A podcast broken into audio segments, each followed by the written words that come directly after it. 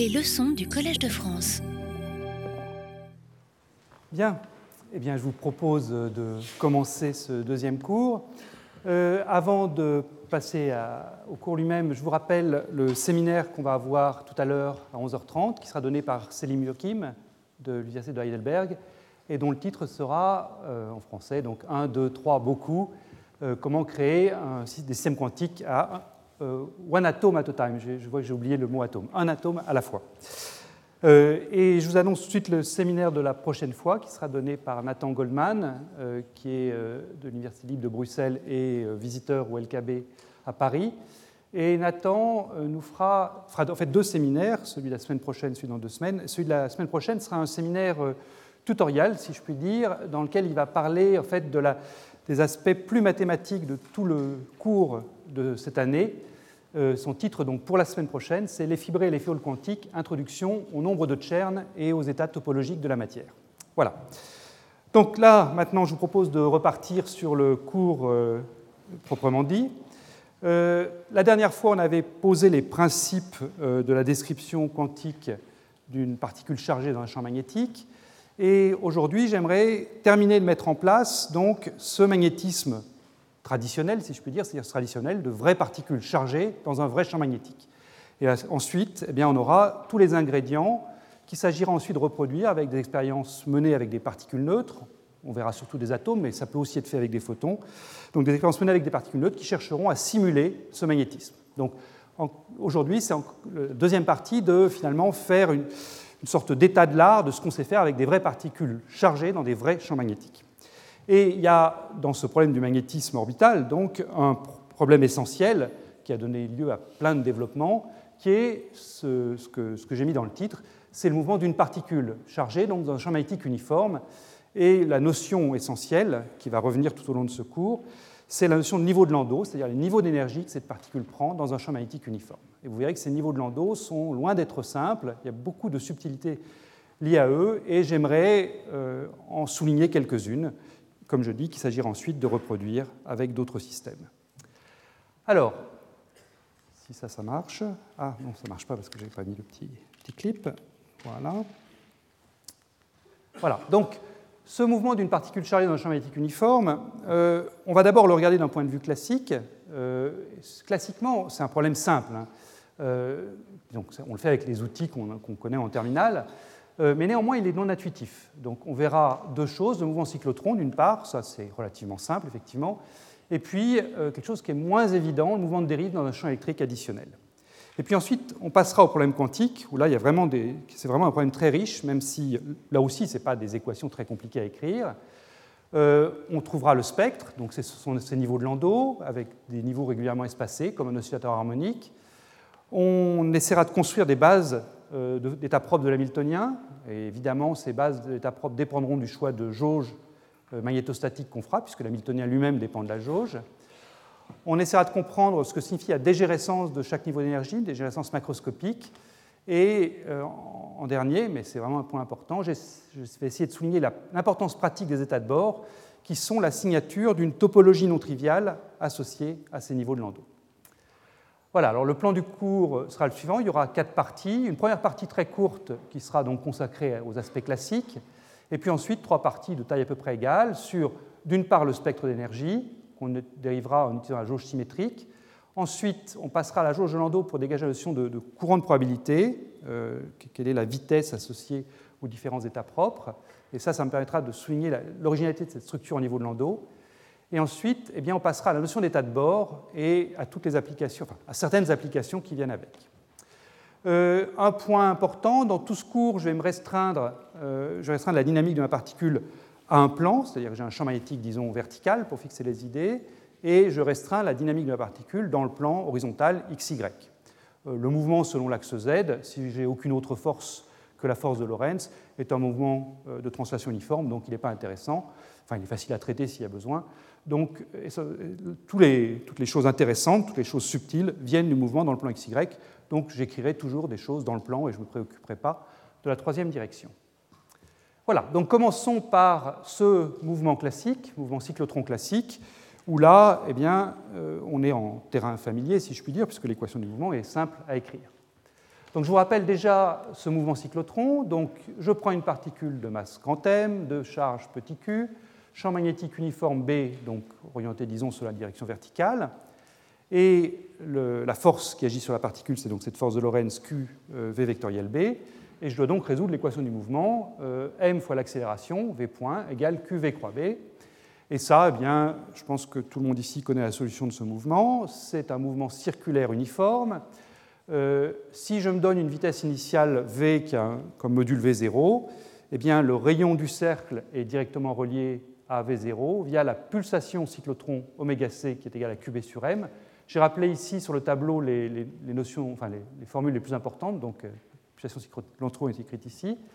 Oméga c égale qb sur m. Ah, ça, si j'ai commencé à avoir des messages qui arrivent, ça ne va pas être agréable. Bon, tant pis. Euh, donc, j'ai mon rayon qui est relié à la, vitesse, R0 égale V0 sur oméga c. Et par ailleurs, le centre du cercle, correspond à ce mouvement cyclotron, lui, il peut être placé n'importe où dans le plan. J'ai un problème qui est invariant par translation. Donc ce, centre du cercle peut être placé n'importe où. Donc l'équation du mouvement euh, est écrite ici. Enfin, la, trajectoire de la particule est écrite ici. Petit x de t égale grand x0 moins ce rayon de la, trajectoire cyclotron fois cosinus oméga ct et y0 le centre plus v0 sur oméga c sinus de oméga ct. Euh, ici, j'ai choisi une, origine des temps particulière telle que la vitesse est parallèle à l'axe z, mais bon, évidemment, sinon, si vous changez l'origine des temps, ça met juste une phase à l'intérieur du cosinus et du sinus. Voilà, donc ça, c'est, je dirais, ce qu'il y a de plus simple et c'est bien connu. Passons maintenant à une notion un tout petit peu moins évidente, qui est cette notion de courant de Hall, qui est euh, de comprendre ce qui se passe si j'ajoute une force sur la particule. Alors cette force, je la mets dans le plan XY. C'est une force que je vais supposer uniforme dans tout l'espace, indépendante du temps. Euh, ça peut être par exemple un champ électrique additionnel qui donc est orienté dans le plan XY. Et la question est de savoir comment est-ce que la trajectoire cyclotron est modifiée. Donc pour fixer les idées, je prends la force parallèle à l'axe X ici. Et euh, déjà, en l'absence de champ magnétique, si je prends B égale 0, si je mets une force sur l'axe X, bien évidemment, la particule est accélérée sur l'axe X. Maintenant, je mets en plus le champ magnétique, que se passe-t-il? Eh bien, on constate qu'à ce moment-là, il n'y a plus du tout d'accélération dans la direction x. En fait, les particules vont dériver à vitesse uniforme, mais le point le plus subtil, ce n'est pas qu'elles dérivent à vitesse uniforme le long de l'axe x, c'est qu'elles dérivent à vitesse uniforme le long de l'axe y. Donc, j'applique mon champ magnétique comme ça, j'applique ma force comme ça, et la vitesse de dérive est perpendiculaire à la fois au champ électrique et au champ magnétique. Donc, quand on écrit les équations, on se convainc que c'est bien correct je dirais que c'est le premier aspect non intuitif de la chose, c'est je pousse par là avec ma force uniforme et la particule réagit en partant dans, une direction perpendiculaire. Donc la vitesse de dérive est écrite ici, hein, c'est la force que j'applique divisée par Q fois le champ magnétique, et l'équation du mouvement est écrite là. Donc c'est d'une part la trajectoire cyclotron que j'avais tout à l'heure, avec le, le centre x0, y0 moins V0 sur oméga c cosinus et plus sinus, et puis donc ce mouvement euh, uniforme selon la direction Y. Donc voilà la, représentation de la trajectoire. Je suis là dans le plan XY, donc le champ magnétique B est perpendiculaire. Ma force est, disons, dirigée vers la droite, et je vois que la particule va vers le bas à ce moment-là. Voilà, donc c'est effectivement quelque chose qui n'est pas complètement évident.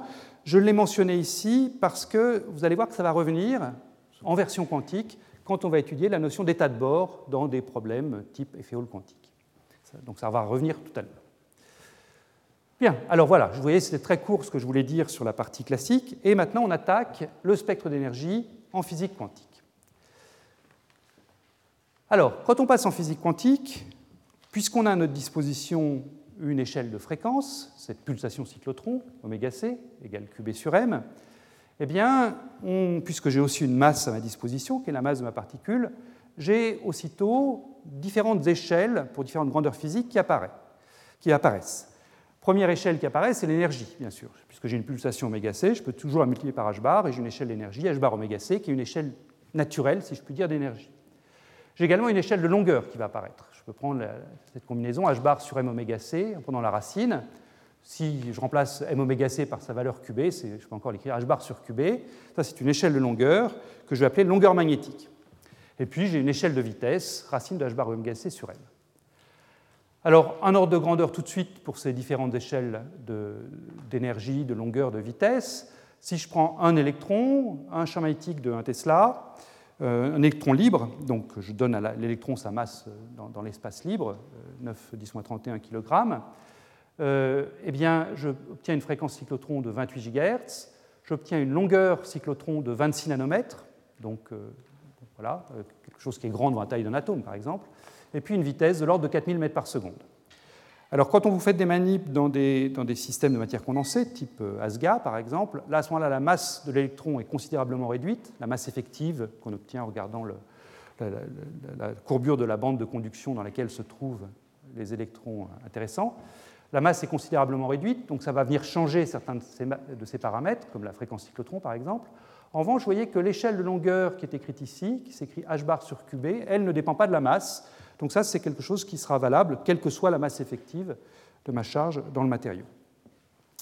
Alors pourquoi est-ce que ces échelles apparaissent? Déjà, par une analyse aux dimensions, c'est normal de les voir apparaître, mais pourquoi est-ce qu'elles apparaissent en, pratique, euh, sur le plan physique? Eh bien, euh, on peut remarquer qu'en en fait, elles apparaissent comme euh, pour essayer de satisfaire deux contraintes qui sont contradictoires, si je puis dire, une contrainte classique et une contrainte quantique. La contrainte classique, c'est ce qu'on a vu tout à l'heure quand on a exprimé le rayon de la trajectoire cyclotron en fonction de la vitesse. On a trouvé une relation de proportionnalité. Plus la vitesse est élevée, plus le rayon est élevé. Plus la vitesse est faible, plus le, rayon est faible. Donc l'extension R0 diminue si je diminue la vitesse. Et par ailleurs, je sais bien qu'en physique quantique, je ne peux pas avoir à la fois une impulsion très bien déterminée et une vitesse très bien déterminée. J'ai l'inégalité de Heisenberg qui me dit que sur toutes les composantes, de, l'espace, j'ai le produit delta RI delta PI qui est supérieur à h bar sur 2. Donc on sent bien que là, ça qui me dit que R est proportionnel à V et ça qui me dit que R est inversement proportionnel à, l'impulsion, ça va conduire à une sorte de, taille minimale. Alors évidemment, vous pouvez me dire, oui, mais attention, en physique quantique, l'impulsion et la, masse fois la vitesse ne sont pas la même chose, et ça, on va en revenir là-dessus longuement. Mais même indépendamment de cette, subtilité, que P ici n'est pas égal à mv, eh bien on sent bien que je ne vais pas pouvoir continuer l'expression classique pour des trajectoires aussi petites que possible. Et ce qu'on va voir ensemble euh, dans ce cours, eh c'est qu'en fait, cette longueur magnétique qui est écrite ici représente en quelque sorte la taille minimale d'une orbite cyclotron compatible avec l'inégalité de Heisenberg. Voilà. Donc, euh, si vous voulez vous représenter ce que signifie cette longueur magnétique, eh c'est ça, c'est la plus petite trajectoire cyclotron que je suis capable de faire pour une charge Q donnée dans un champ magnétique B donné. Bien, alors, maintenant, essayons d'aller un petit peu plus euh, dans, les détails. Euh, ce que je vous propose, c'est de commencer par une analyse assez simple en termes opératoriels. Donc, pour commencer, je ne vais pas me fixer de jauge, donc je ne vais pas être capable d'écrire des états propres explicitement, mais ça va être une première manière pour dériver le spectre d'énergie de ma particule dans le champ magnétique. Ça va être une approche donc purement opératorielle, euh, fondée sur des commutateurs entre opérateurs. Alors, pour ça, bah, je vous rappelle les opérateurs qu'on a à notre disposition, qu'on a vus dans le cours précédent. J'ai l'opérateur position, euh, qui est donc, en point de vue fonction d'onde, multiplier la fonction d'onde par la variable x, y, z. J'ai l'opérateur impulsion, dont on a vu la dernière fois qu'il pouvait toujours le prendre égal à moins IH bar fois le gradient par rapport à la position. Et puis j'ai l'opérateur quantité de mouvement, pi, qui est donc P moins QA, ça c'est ce qu'on a vu ensemble la dernière fois, dont la signification physique est m fois la vitesse. Donc l'opérateur pi, lui, euh, c'est une observable associée à une quantité physique invariante de jauge, qui est la masse que multiplie la vitesse de la particule. L'hamiltonien, eh bien, c'est simplement P moins QA au carré sur 2m, ou en d'autres termes, c'est pi au carré sur 2m. Donc si je me rappelle que je me restreins à un espace à deux dimensions, c'est donc pi carré plus pi y carré sur 2m. Voilà, donc c'est cet Hamiltonien-là qui va s'agir de diagonaliser et trouver ses valeurs propres, les énergies euh, propres de la particule et les fonctions associées. Alors, pour euh, commencer, comme j'ai dit, je vais me, utiliser uniquement des commutateurs et donc le, commutateur qui m'a intéressé, c'est le commutateur entre πx et πy. Et attention, là c'est une première euh, subtilité par rapport à ce qu'on pourrait attendre naïvement. Le commutateur entre px et py vaut 0. On l'a utilisé la dernière fois justement pour construire l'action de l'opérateur p en point de vue fonction d'onde. Mais l'opérateur px, commutateur de l'opérateur px avec py n'est pas nul, parce que px contient du ax, euh, py contient du ay, et le AX et le AY ne commutent pas avec le PX et le PY qui, viendront de là. Donc du coup, quand vous calculez le commutateur de PX avec PY, eh bien, vous trouvez un, résultat qui est non nul, qui est simplement proportionnel au champ magnétique. Donc il y a un I qui vient se mettre là, πx et πy sont des observables, donc c'est normal qu'il y ait un I qui apparaisse là, fois une constante, h bar q, fois le champ magnétique. Donc ça, physiquement, ça me dit que je ne peux pas connaître simultanément, je ne peux pas préparer une particule dans un état où je connais simultanément à la fois sa composante de pi selon x et sa composante de pi selon y, ou si vous préférez, je ne peux pas préparer une particule dans un état où je connais simultanément sa vitesse selon x, sa vitesse selon y, dès que j'ai mis un champ magnétique non nul sur ma particule de charge Q. Voilà. Donc ça, c'est un premier résultat très différent de ce à quoi on est habitué en l'absence de champ magnétique. Donc voilà, il va s'agir de trouver les, énergies propres de cet Hamiltonien px carré plus pi y carré, sachant que le commutateur de px avec pi y, c'est i fois un nombre réel. Et ça, eh bien, ça vous rappelle probablement quelque chose. C'est très voisin de la recherche du spectre d'un Hamiltonien d'oscillateur harmonique à une dimension, qu'on peut écrire en choisissant les bonnes variables réduites, euh, x plus p carré fois 1,5, avec un commutateur entre grand X et grand P, variable position réduite et variable impulsion réduite, qui vaut petit i, simplement. Donc vous voyez, les, deux structures sont vraiment les mêmes, à des facteurs multiplicatifs constants près. Ici, j'ai px plus carré, ici x2 plus p2, avec un commutateur qui vaut i fois un nombre réel. Ici, ça vaut i fois 1. Donc une fois qu'on a remarqué cette analogie, eh bien, on peut directement appliquer les méthodes qu'on trouve dans tous les livres de mécanique quantique pour euh, diagonaliser euh, ce type d'Hamiltonien. C'est une méthode qui avait été inventée par Dirac euh, dans les tout débuts de la mécanique quantique et qui consiste à introduire des opérateurs de création et d'annihilation qui vont être des combinaisons linéaires de x et p dans le cas de l'oscillateur harmonique, de px et de pi y dans le cas qui nous intéresse ici. Alors plus précisément, on va prendre ici px moins i pi y divisé par racine de 2h bar q sur b, ça, ça va nous définir a croix, et puis px plus i pi y, et ça, ça va nous définir a. Je vais peut-être baisser un petit peu la lumière, ce sera peut-être plus facile pour euh, bien lire les, diapositives. Ça a baissé, ça? Voilà. Euh, voilà. alors, une fois que j'ai introduit ces opérateurs de création et d'annihilation, donc, euh, vous pouvez facilement vérifier que j'ai bien le commutateur habituel entre les opérateurs de création et d'annihilation A croix égale 1. Et mon Hamiltonien qui est écrit ici, eh bien, je peux le réécrire sous la forme h bar oméga c, qui est toujours ma pulsation cyclotron, fois A croix plus 1,5. Je suis en terrain familier, et là, pour le coup, je ne vais pas reprendre toute la méthode de Dirac, je peux appliquer directement le résultat. Je sais que le spectre va être formé de niveaux équidistants qui vont s'écrire sous la forme n plus 1,5 de h bar oméga c. Euh, donc c'est ce que j'ai réécrit ici, ce qu'on appelle le spectre de Landau, où petit n est un entier naturel, 0, 1, 2, 3, etc. Donc, je vous avais dit tout à l'heure qu'à la pulsation oméga c était associée une échelle naturelle d'énergie h bar oméga c. C'est bien ce que je trouve ici. J'ai un spectre qui est un spectre donc, de niveau équiréparti, et h bar oméga c, cette énergie naturelle que j'avais introduite un peu arbitrairement, c'est celle qui sépare deux niveaux de Landau consécutifs. Alors à ce stade, tant que je n'ai pas fixé de choix de jauge, je ne peux rien dire sur les états propres, hein, première chose, et je ne peux rien dire non plus sur la dégénérescence de ces différents niveaux de Landau. Hein, là, je n'ai rien dit plus que simplement la position des niveaux d'énergie, et je ne sais pas combien je vais avoir d'états par niveau d'énergie. Et c'est ça qui va nous occuper maintenant. Donc, allons-y. Euh, introduisons maintenant un choix de jauge particulier et euh, en fait, on va en faire deux dans ce cours, hein, comme j'ai annoncé tout au début. On va faire d'abord la jauge symétrique qui est écrite ici, et puis ensuite on passera à la jauge de Landau. C'est vraiment important d'avoir vu deux, choix de jauge, ces deux choix de jauge, parce que selon les problèmes qu'on se pose, il faut utiliser l'un ou l'autre. C'est-à-dire que c'est très difficile d'essayer de tout faire dans un choix de jauge donné. Donc il faut, on n'échappe pas à passer les deux en revue. Euh, Ce n'est pas si compliqué que ça, donc euh, on va le faire. Donc le choix de jauge symétrique, euh, brise l'invariance par translation. On va se fixer un point donné de l'espace, que je vais appeler l'origine ici. Et ensuite, eh bien, autour de ce point, je vais respecter l'invariance par rotation du problème. Le champ magnétique B est perpendiculaire au plan, et je vais prendre un potentiel vecteur qui est orthoradial et dont le module croît linéairement avec la distance au centre. Donc c'est un potentiel vecteur A qui s'écrit donc en coordonnées cartésiennes, moins by sur 2, bx sur 2, 0. Donc, encore une fois, je préserve l'invariance par rotation autour du centre grâce à ce point grâce à ce choix-là. Alors, une fois que j'ai fait ce choix de jauge, comment est-ce que je peux écrire mon Hamiltonien? Donc, mon Hamiltonien, c'est toujours le P-QA au carré. Et donc, comme euh, comme j'ai affaire à un développement d'un binôme, là, je vais avoir le terme p carré ici, donc px carré plus py carré sur 2m. Je vais avoir le terme en q2 a carré sur 2m qui va donc me donner ici, quand je vais prendre le carré de a, je vais du x2 plus y2, fois un préfacteur que je peux réécrire encore une fois en fonction de ma pulsation cyclotron oméga c, fois la masse, fois un coefficient huitième. Je vous laisse vérifier les calculs, hein, mais ils sont vraiment sans, sans, aucune difficulté. Et puis j'ai le terme croisé qui va être en px à x et du py à y. Alors py à y, vous voyez, à y, c'est la composante qui est écrite ici, fait dire du x.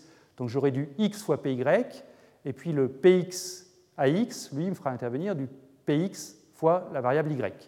Donc je vois apparaître, à cause du signe qui est là, xpy moins ypx fois un facteur euh, oméga c sur 2.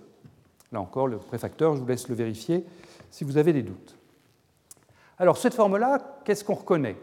Eh bien, on reconnaît un premier terme ici qui est un Hamiltonien assez familier, c'est simplement un Hamiltonien en p carré sur 2m plus 1,5 de oméga 2 x2. Enfin, c'est un Hamiltonien d'un oscillateur harmonique isotrope à deux dimensions. Donc, je vais vous rappeler la structure de ces niveaux d'énergie, mais enfin, on sent que ça ne va pas être bien compliqué. Et puis, le deuxième terme, en xpy moins ypx, ben ça, c'est rien d'autre que la composante selon z de l'opérateur moment cinétique.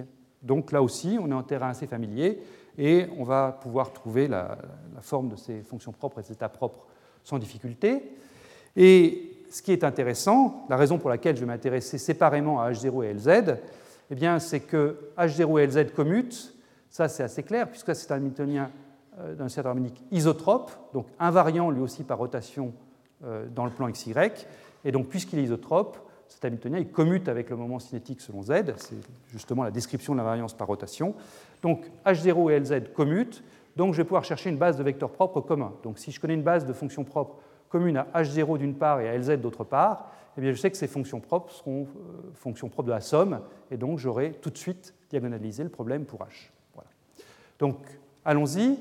Donc là, il va y avoir deux ou trois transparents qui vont être un petit peu calculatoires. Ça va être la partie la plus calculatoire de, l'amphi. Euh, bon, il en faut, je suis désolé, un petit peu. Donc, euh, les calculs sont. Je vais essayer de les, faire dans les grandes lignes, mais ils sont normalement détaillés dans les notes. Enfin, il faut y passer. Donc regardons ces deux opérateurs en jeu, H0 et LZ. H0, je vous ai dit, c'est l'opérateur d'un oscillateur harmonique à deux dimensions, donc de pulsation oméga c sur 2.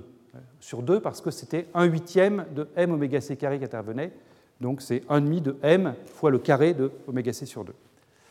Alors si un oscillateur a deux dimensions, euh, les états propres, ben, ce n'est pas compliqué de les trouver. L'état fondamental, c'est quand à la fois l'oscillation selon x et l'oscillation selon y sont dans leur état fondamental. Ensuite, si je veux chercher le premier niveau excité, bah, je peux par exemple donner un quantum d'oscillation selon x, en gardant y dans son état fondamental, ou je peux aussi euh, garder x dans son état fondamental et exciter y d'un quantum. Et puis ensuite, ben, si je vais dans le deuxième niveau excité, je peux exciter x deux fois et laisser y dans l'état fondamental, exciter y deux fois en laissant x dans son état fondamental, ou exciter x une fois et y une fois, etc. Donc, une fois qu'on a compris ça, hein, euh, les, valeurs propres de l'hamiltonien, les énergies propres, ce seront de la forme nx plus 1,5 de h bar oméga c, ça c'est l'oscillateur selon x, plus ny plus 1,5 fois h bar oméga c, c'est l'oscillateur selon y, et ça je peux le réécrire en faisant la somme des deux. n0 c'est simplement la somme nx plus ny, donc je peux réécrire les énergies propres sous la forme n0 plus 1 h bar oméga c sur 2. Petit n0, encore une fois, c'est un entier naturel. Alors j'ai représenté ici sur un dessin ce que je viens de vous dire. L'état fondamental est non dégénéré. Il faut que l'oscillateur selon x et l'oscillateur selon y soient dans leur état fondamental. Premier niveau excité est dégénéré deux fois. C'est toutes les combinaisons linéaires de j'excite x et je laisse y fondamental ou je laisse x au repos et j'excite y une fois. Et ensuite, le deuxième niveau excité est dégénéré trois fois, quatre fois, etc.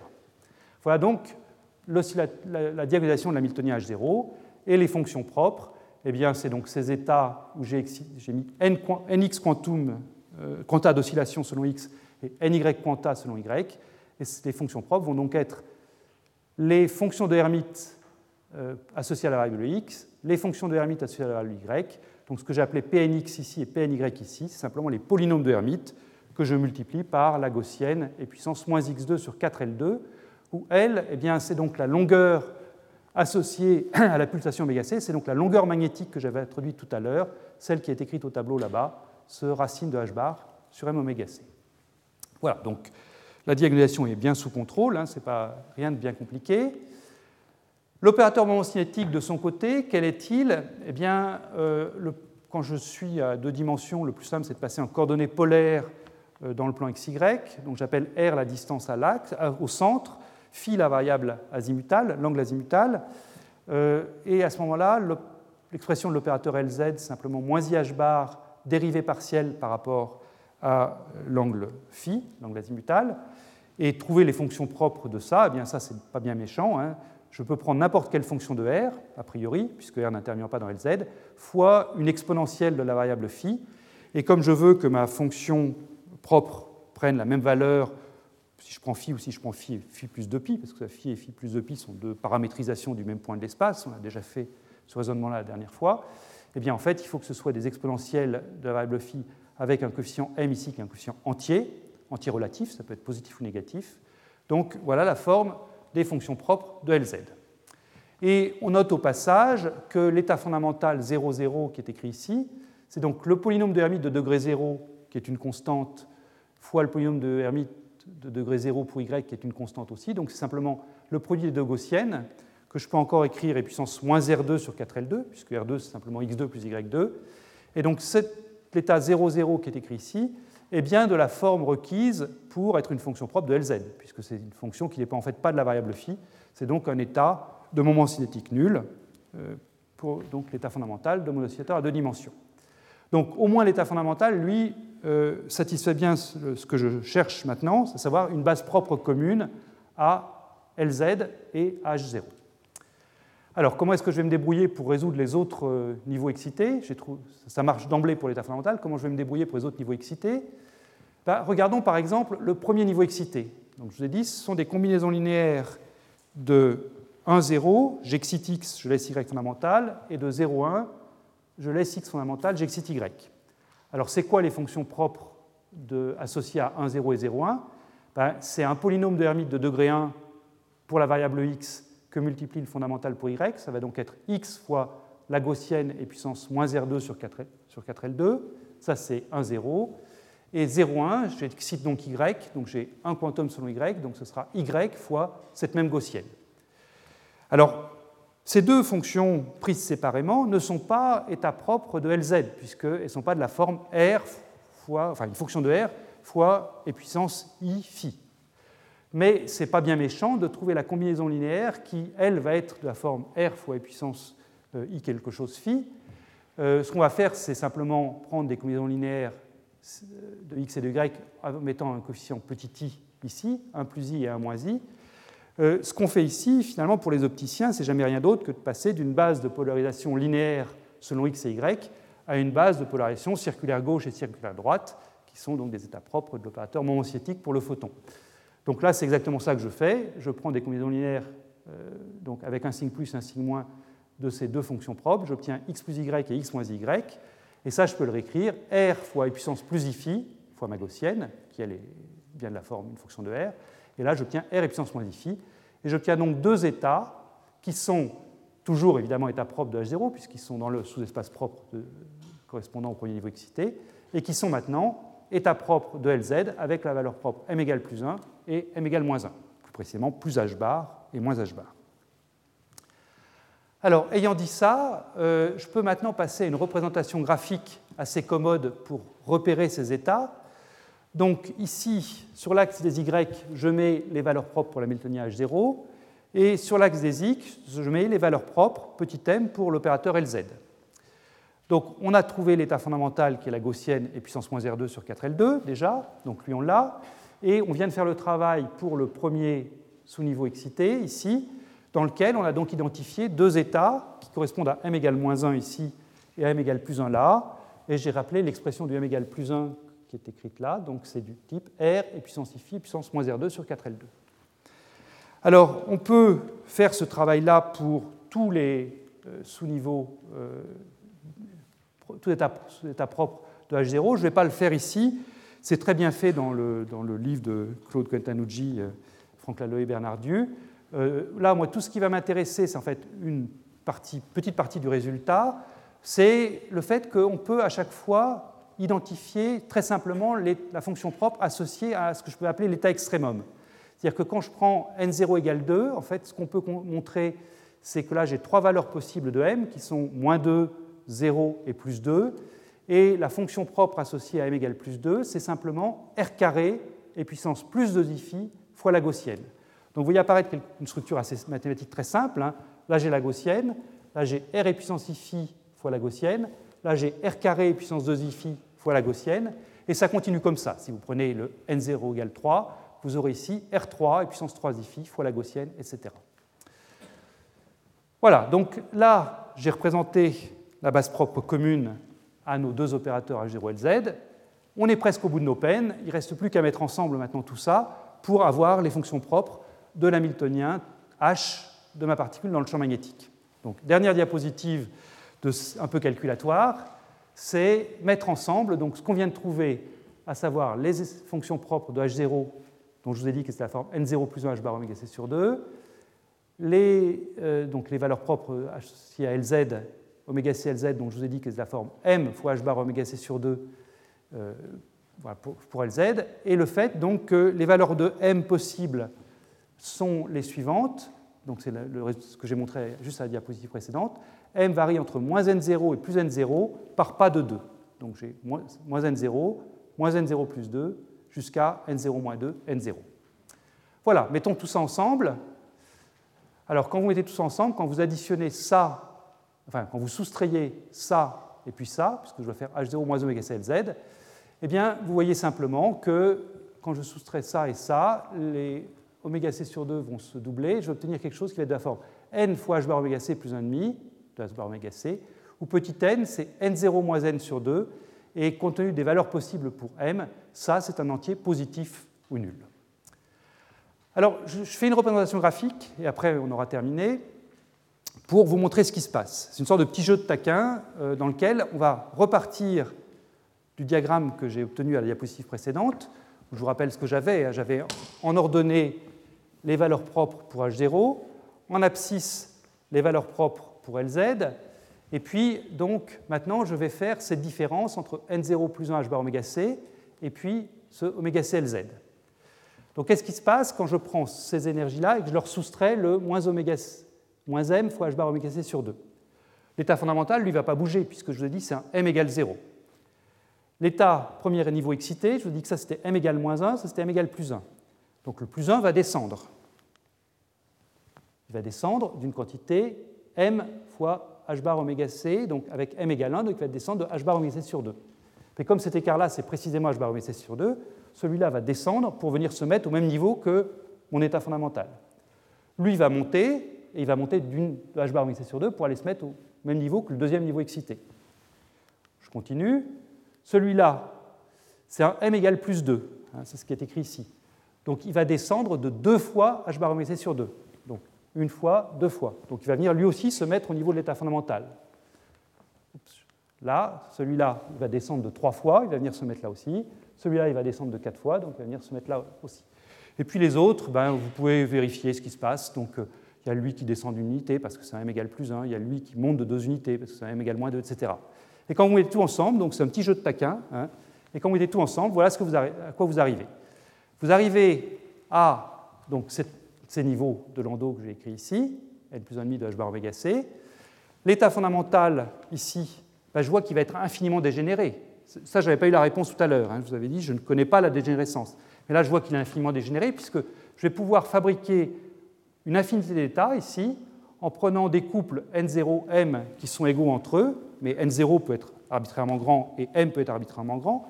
Donc je vais pouvoir fabriquer une infinité d'états ici, tous orthogonaux entre eux, qui vont former mon niveau de, de, fondamental. Même chose pour le niveau, premier niveau de Landau excité n égale 1, même chose pour n égale 2, etc. Donc là, on a gagné quelque chose par rapport à, la méthode algébrique que j'avais présentée au début. On connaît nos, niveaux de Landau, enfin on connaît la dégénérescence de nos niveaux de Landau, et puis on a aussi une base d'état propre. Alors regardons là d'un tout petit peu plus près cette, cette base d'état propre. Euh, et plus précisément, je vous propose de regarder simplement le niveau de Landau fondamental. c'est-à-dire le, plus bas. Là. Ce que je vais dire, ce niveau de landau fondamental pourrait éventuellement se généraliser aux autres niveaux de landau, mais focalisons-nous sur celui qui est en bas, donc celui-là. On a vu comment est-ce qu'on le construisait. Je le construisais par mon petit jeu de taquin, là, en baissant tous les, états que j'avais appelés extrémaux, c'est-à-dire tous les états qui est du type x plus y à la puissance m fois la gaussienne, c'est-à-dire tous les états qui est du type r, m, r puissance m et puissance m phi fois cette gaussienne. Donc si je regarde la forme de ces fonctions d'onde, ou plus précisément la forme de la distribution de probabilité associée à cette fonction d'onde, donc si je prends le module carré de ça, je vais avoir r puissance 2m, le module de puissance m phi, ça vaut 1 bien sûr, fois e puissance moins r2 sur 2l2. Et donc ça, c'est facile de faire une analyse de, de cette distribution de probabilité. On trouve qu'elle est invariante par rotation autour de l'axe z, ici. Et puis, on trouve que c'est en fait une fonction piquée l'endroit où elle est les maximums, c'est racine de 2m plus 1 fois la longueur magnétique. Et la largeur, c'est simplement cette longueur magnétique petit l. Je vous rappelle, la longueur magnétique, hein, si vous avez un doute, elle est écrite ici. Et donc en particulier, là, je retrouve la notion que j'avais dite tout à l'heure, euh, qui était la notion d'orbite cyclotron minimum. Quelle est la, taille minimum que, mon, que ma, particule peut prendre euh, dans ce champ magnétique B? Eh bien, la taille minimum, je vais l'obtenir en prenant m égale 0 ici, et ce sera donc simplement la gaussienne et puissance moins R2 sur 4L2. Et donc c'est effectivement ça une gaussienne qui a une extension de l'ordre de la longueur magnétique, et ben, c'est ce que je peux faire de plus petit. Hein, après, j'ai d'autres orbites, enfin, j'ai d'autres fonctions propres qui sont celles-ci, mais euh, dans le choix de jauge que j'ai pris, euh, si je cherche l'orbite centrée en 0, la plus petite que je peux faire, c'est cette pastille de taille petite l qui correspond à m égale 0. Voilà. Alors, pour euh, terminer sur cette partie sur la jauge symétrique, j'aimerais maintenant discuter un tout petit peu la structure de ce niveau de landau fondamental, structure au niveau mathématique et au niveau dimension. Dimension pris dans un sens un petit peu flou, comme vous allez voir, mais qui, quand même est important d'avoir en tête. Si je prends une fonction quelconque dans le plan, une fonction d'onde quelconque, c'est une fonction des variables x et y, euh, je peux toujours, cette fonction de variable x et y, la réécrire en fonction de deux autres variables, qui sont les variables x plus y et x moins y. C'est un changement de variable que j'avais fait tout à l'heure, donc je peux, je peux, le refaire ici. J'appelle petit u égale x plus y, u bar égale x moins y, donc si vous voulez, je passe dans le plan complexe, pour le dire en termes mathématiques. Et une fonction des variables x et y peut également s'écrire, si je préfère, comme une fonction psi, alors là je mets un tilde pour dire que j'ai changé de variable, des fonctions u et u bar. Là, personne ne peut m'interdire de faire ce changement de variable. C'est quelque chose qu'on fait euh, couramment en mathématiques, de passer de, xy à u bar. Et eh bien maintenant, si je regarde ce que c'est qu'une fonction du niveau de Landau fondamental, euh, donc, euh, oui, j'ai oublié de le dire, je vais toujours l'appeler LLL parce qu'en anglais, on appelle ça Lowest Landau Level. Et donc, ça, même dans les textes français, on s'autorise cet, acronyme LLL. Donc, une fonction du, niveau de Landau fondamental, LLL, eh bien, je vous ai dit, ce sera une combinaison linéaire des x plus y puissance m et puissance moins r2 sur 4l2. C'est les fonctions que j'avais montrées ici. Donc ça veut dire quoi ça? Ça veut dire que mon psi de xy, s'il appartient au niveau de l'endroit fondamental, qui est donc ce, sous-espace dans lequel je vais, me placer très souvent dans ce cours, eh bien, ça veut dire que je peux l'écrire somme sur m des cm et puissance x plus y puissance m fois la gaussienne et puissance moins r2 sur 4l2. Cette gaussienne, c'est la même pour tous les états, donc je peux la mettre en facteur. Le x plus y puissance m, bah, c'est simplement u puissance m. Donc finalement, dire qu'une particule est dans ce sous-espace infini qui est le niveau de l'endos fondamental, eh bien c'est dire que sa fonction d'onde psi de xy, c'est en fait une fonction f de u fois la gaussienne. Donc c'est f de u ici, simplement la somme des cm um. Donc vous voyez que ce que je suis en train de vous dire, c'est que finalement, passer dans le niveau de l'endos fondamental, ça consiste à continuer à travailler en dimension infinie, mais finalement, je suis passé dans l'espace à deux dimensions, où j'avais deux variables x et y, ou si vous préférez, deux variables u et u bar, deux variables indépendantes, à un espace à une dimension fictif, où je n'ai plus que des, des, fonctions de la variable u. Alors évidemment, j'insiste sur le mot fictif. mes particules peuvent toujours bouger à la fois dans x et dans y, je peux la mettre n'importe où dans le plan, mes particules.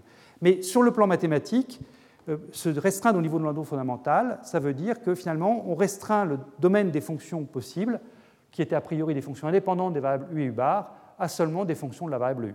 La variable u bar est complètement ignorée dans tout ça.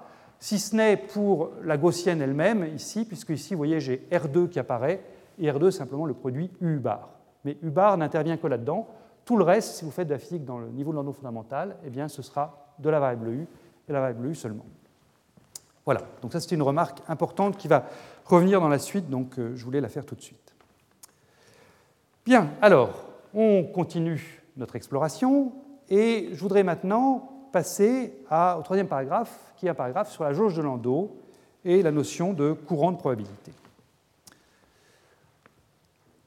Alors, cette jauge de Landau, donc, c'est une autre manière de décrire le même champ magnétique, hein, j'insiste bien, c'est le même problème physique.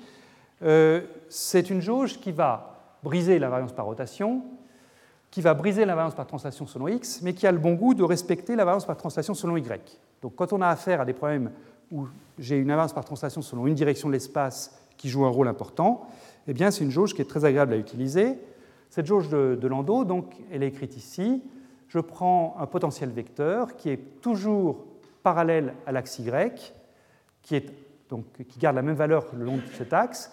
Le module du potentiel vecteur, simplement l'écart à l'axe y, donc c'est bx fois uy. Donc c'est un potentiel vecteur qui, disons, va pointer vers le haut dans la partie du plan x positif et qui va pointer vers le bas dans la partie du plan x négatif.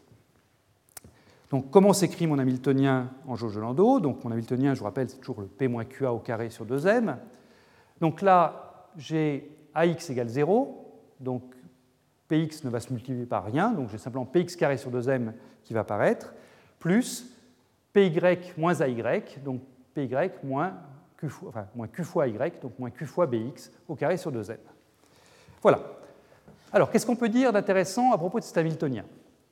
Ben, Première chose qui saute aux yeux, c'est que dans cet Hamiltonien, donc, je n'ai pas de terme qui fait intervenir la variable y. La variable x, l'opérateur position x, donc la variable x intervient explicitement, mais pas la variable y. La seule chose qui intervient vis-à-vis de la direction y, c'est l'impulsion py. Du coup, euh, traiter le, problème de ce mouvement selon y est simple.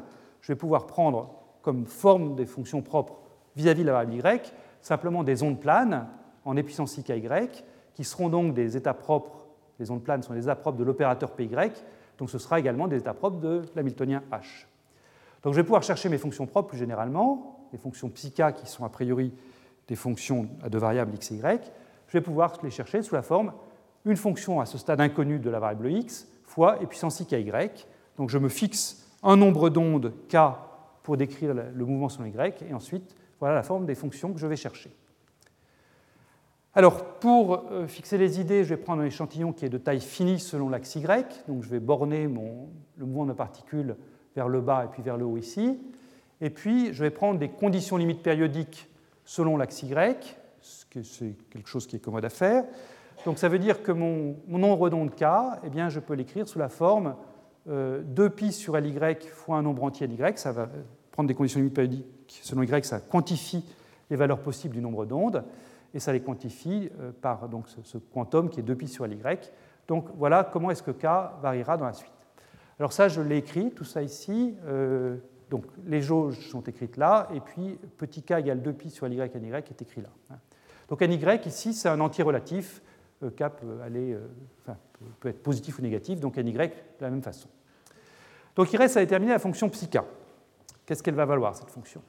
Vous allez voir, ça va être beaucoup moins douloureux que ça ne l'a été pour, la jauge symétrique. Là, on va pouvoir trouver la réponse tout de suite, parce que là, on va être en terrain très familier. Euh, donc regardons ce qui se passe. Je, vous rappelle le problème. Donc j'ai pris cette forme de fonction propre, euh, inconnue selon x, onde plane selon y. J'ai cet Hamiltonien là, et j'injecte donc dans l'équation valeur propre pour mon Hamiltonien cette forme de fonction propre. Donc là où j'aurai py quand je fais agir PY là-dessus, je sors H bar K simplement, l'impulsion. Et donc j'ai euh, ma, fonction psi K qui satisfait cette équation différentielle du premier ordre, moins H bar 2 sur 2m psi K seconde, ça c'est ce qui vient de Px carré sur 2m, plus le Py qui m'a donné H bar K, moins QBX sur 2m, enfin au carré, psi K égale E psi K. Et pour se simplifier l'étude, vous voyez que cette chose-là, c'est quelque chose qui, est quadratique vis-à-vis de la variable x. Enfin, la variable x intervient dans un carré, moins un, déplacement h bar k. Donc ça, je peux le réécrire sous la forme x moins xk au carré fois un préfacteur. Ce préfacteur fait une nouvelle fois intervenir la pulsation cyclotron, 1,5 de m oméga c carré, et xk, donc le, décentrage de ce, de ce, potentiel quadratique ici, c'est simplement h bar k sur qb, c'est ce que j'obtiens quand je mets euh, donc qb en facteur là-dedans. Ce h bar k sur qb, je peux aussi l'écrire k fois la longueur magnétique au carré. J'utiliserai les deux, les deux manières, puisque L, c'est simplement racine de qb sur, sur k. Donc ça, c'est aussi écrit au tableau, si vous voulez vous en souvenir. Voilà, donc qu'est-ce que j'obtiens là? Eh bien, j'obtiens quelque chose qui est bien, bien courant, hein. c'est un Hamiltonien d'oscillateur harmonique à une dimension, décentré par rapport à, l'origine x égale 0. Alors décidément, ça ne va pas s'arrêter, ça. Euh, décentré par rapport à l'origine x égale 0, euh, décentré de la quantité xk. Donc, on retrouve une nouvelle fois, si vous aviez un doute, ça fait la troisième fois qu'on le trouve, le spectre de Landau, hein, puisque j'ai un oscillateur harmonique de pulsation oméga c, je sais que les fonctions propres, enfin, les valeurs propres seront de la forme n plus 1 de h bar oméga c. Et puis, euh, si je m'intéresse à l'état fondamental, pour retrouver ce niveau de Landau fondamental dont je vous ai parlé et dont je vous ai dit qu'il jouerait un rôle important dans la suite, eh bien, il faut que je prenne le, n égale 0 ici, hein, le, niveau fondamental de mon oscillateur harmonique sur l'axe x. Et donc, si je prends n égale 0, euh, quel est cet état fondamental ici? Eh L'état fondamental de l'oscillateur à une dimension, c'est donc une gaussienne. Euh, en l'occurrence, c'est une gaussienne qui est décentrée par rapport à x égale 0, c'est gaussienne centrée en xk, donc c'est exponentielle de x moins xk au carré sur 2L2. Voilà l'état fondamental n égale 0. Tout ça a l'air très simple. Néanmoins, il y a pas mal de subtilités qui se cachent derrière ce résultat. Ce n'est pas les maths qui sont difficiles, c'est plus se mettre bien en tête les quantités physiques pertinentes et comment est-ce qu'on les relie à, l'algèbre qu'on vient de trouver. Alors déjà, comment sont disposées ces fonctions propres qu'on vient de trouver ensemble Donc, on vient de trouver ce résultat-là. Hein. J'ai pris un nombre d'ondes k, j'ai écrit mon équation d'oscillateur harmonique et j'ai dit, quel que soit finalement le nombre d'ondes k, j'ai toujours le même spectre qui est ce spectre en n plus 1,5 de h bar oméga c. Vous voyez, dans le membre de gauche, j'avais k qui figurait, mais dans le membre de droite, petit k, le nombre d'ondes selon y n'intervient pas. Tout, quelle que soit la variable de, k, si vous voulez, j'obtiens toujours le même spectre et j'obtiens toujours en particulier l'état fondamental, l'état minimum, qui est cette gaussienne fois epsilon c y. Donc ça, ça me fournit, si vous voulez, une nouvelle base de fonctions propres du niveau de Landau fondamental quand je varie k à k fixé, donc j'ai cette structure-là, euh, j'ai une gaussienne en x fois une onde plane en y, donc c'est quelque chose, quand je trace la densité de probabilité, c'est quelque chose qui est uniforme selon l'axe y, piqué en x avec une largeur ici qui est de l'ordre de petit l, et centré donc en xk égale kl2. Bien. Euh, qu'est-ce que je peux dire déjà de ce qui se passe quand je varie k, c'est-à-dire quand je passe de k à k', Je vous ai dit que si je prenais système de taille finie, les valeurs de k étaient quantifiées, hein, étaient repérées par un indice, un nombre entier petit ny, et le quantum c'était 2pi sur ly. Donc si je prends deux valeurs de k très proches l'une de l'autre, en prenant simplement ny et puis ny plus 1, donc j'obtiens k et puis k' égale k plus la valeur immédiatement suivante, c'est-à-dire 2pi sur ly, eh bien, si je regarde de combien le décentrage varie, euh, combien de, je prends xk et puis je passe au xk', eh bien, j'obtiens un décentrage qui est en fait très très faible devant la largeur magnétique. Parce que vous voyez, xk c'est KL2. Si je passe de k à k plus 2pi sur ly, je vais passer, je vais augmenter xk de la quantité 2pi l carré sur ly. Et cette chose-là, c'est très petit devant 1 si je dis que ma longueur magnétique petit l, elle est très petite devant la taille de mon échantillon. J'ai un échantillon qui a une taille grand Ly. Ma longueur magnétique, c'est une longueur a priori microscopique. Elle est petite devant la taille de l'échantillon.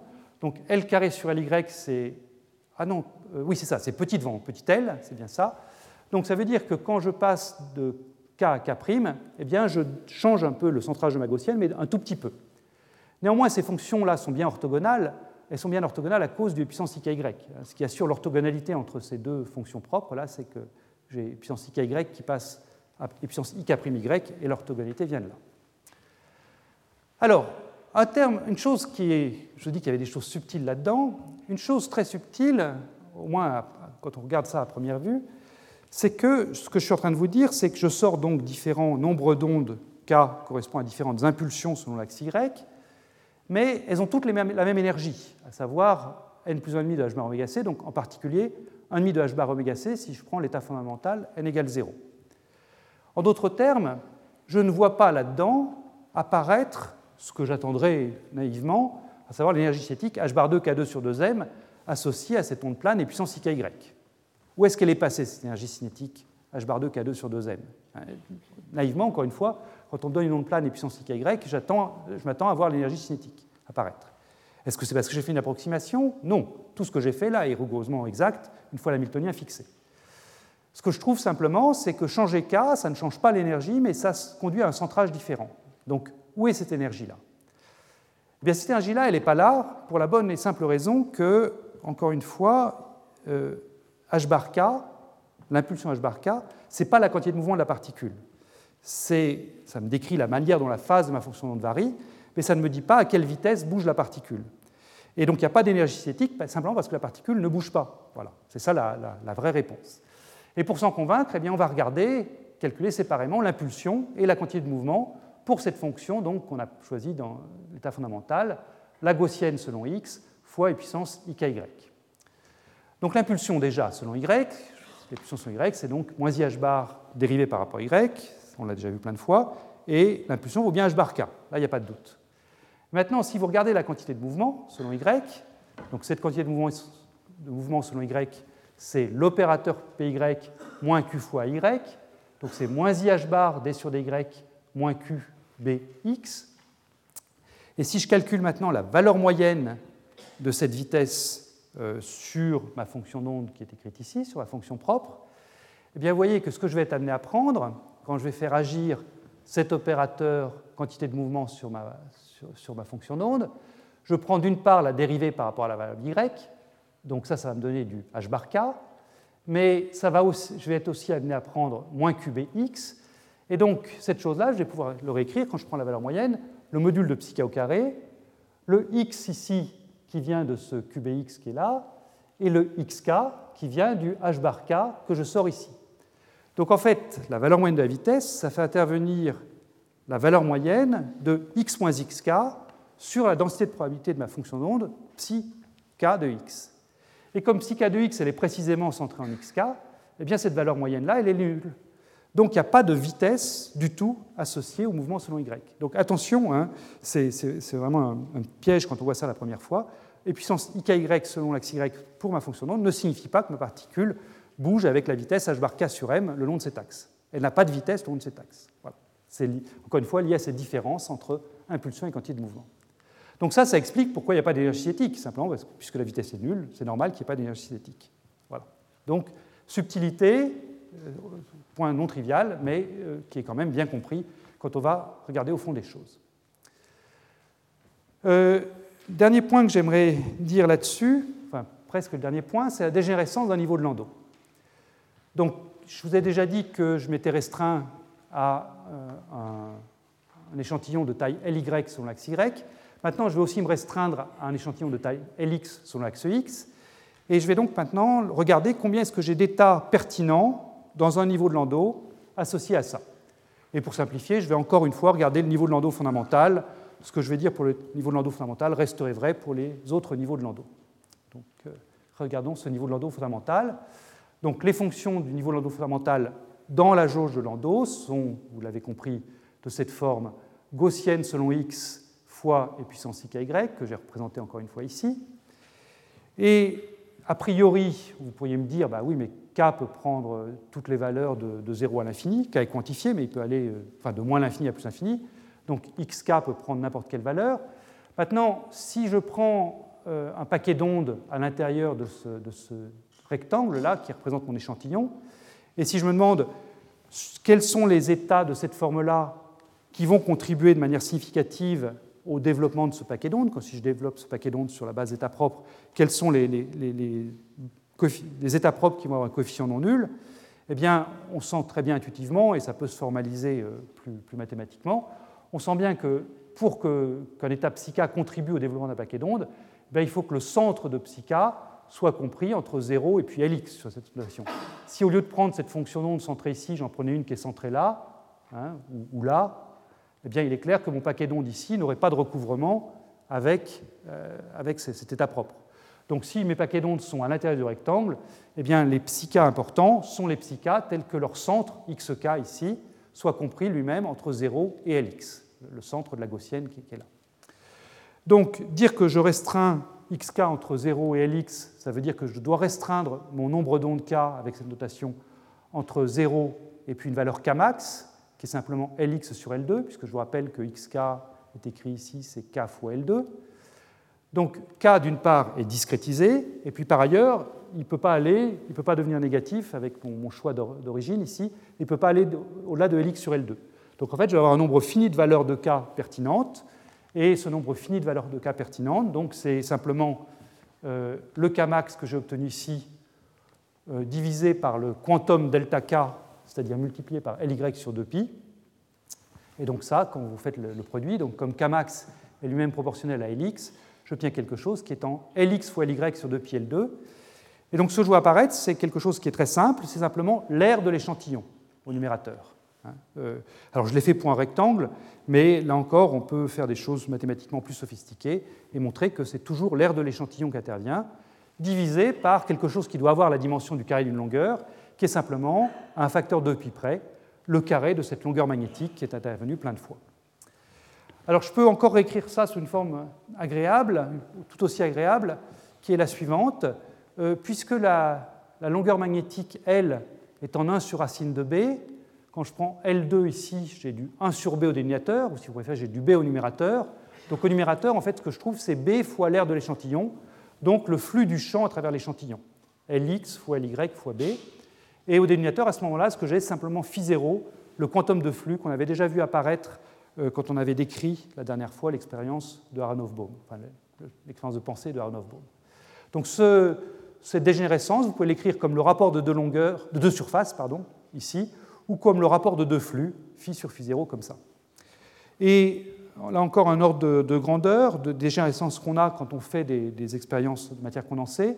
Donc si vous prenez un échantillon de 100 microns carrés, un champ magnétique de 1 Tesla, eh vous trouvez que cette dégénérescence vaut environ 24 euh, 000. Donc c'est une dégénérescence effectivement macroscopique. Tout ça parce que la taille de l'échantillon, donc ici 10 microns par 10 microns, disons, est grande devant la longueur magnétique qui, je vous rappelle, pour ce cas-là, valait 26 nanomètres.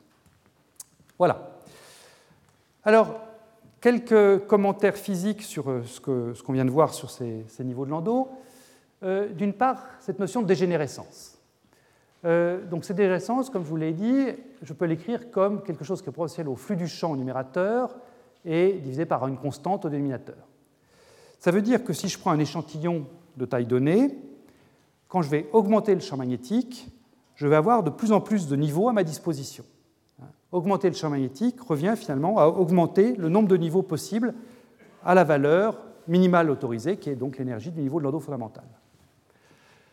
Ça, c'est à la base de la génération d'états fortement corrélés. Euh, on reviendra là-dessus dans des cours ultérieurs, mais je peux déjà annoncer un petit peu le résultat si je me concentre par sur des particules euh, qui obéissent à la statistique de Bose, sur des bosons. Si je prends un champ magnétique relativement faible, eh bien, j'aurai peu d'états dans mon niveau de Landau fondamental.